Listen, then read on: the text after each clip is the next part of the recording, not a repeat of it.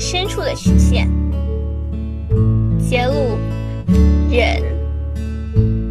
今天早上我迷迷糊糊的刷着牙，从假期的床上一跃而起，跳到电脑前上网课，真不是一件令人愉快的事。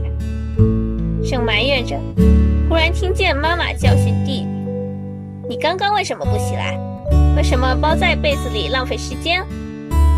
弟弟小声说：“因为冷啊，还冷着呢。”我想，让这么小的孩子从温暖的被窝爬出来，的确需要勇气。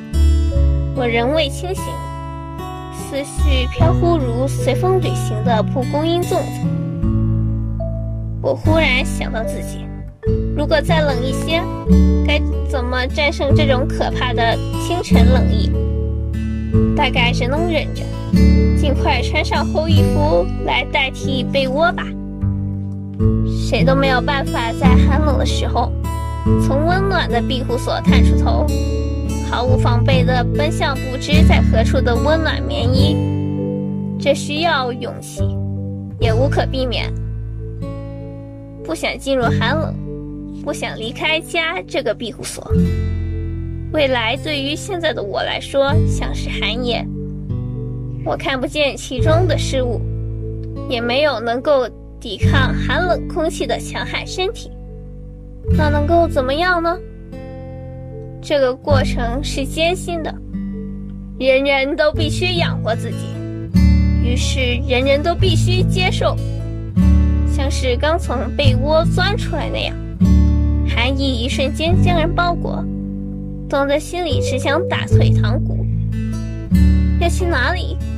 要做什么？迷茫中，人们探索着方向，四处碰壁，开始心灰意冷，但也羡慕那些在这样的环境中依然自如的前辈。于是咬牙坚持，离开温暖。寻找适合自己的那一件棉衣，但很痛苦的是，衣物不是本来就带着温暖，它需要体温来捂热，这意味着必须再忍一阵子。我偶尔会对自己说：“再一会，一会儿就好了。再一会儿，我就能够变成移动的暖炉，不会感到寒冷。”我期待着某天，我也能够变成一个大火堆，把热度传给每一个刚从被窝里爬起来的人。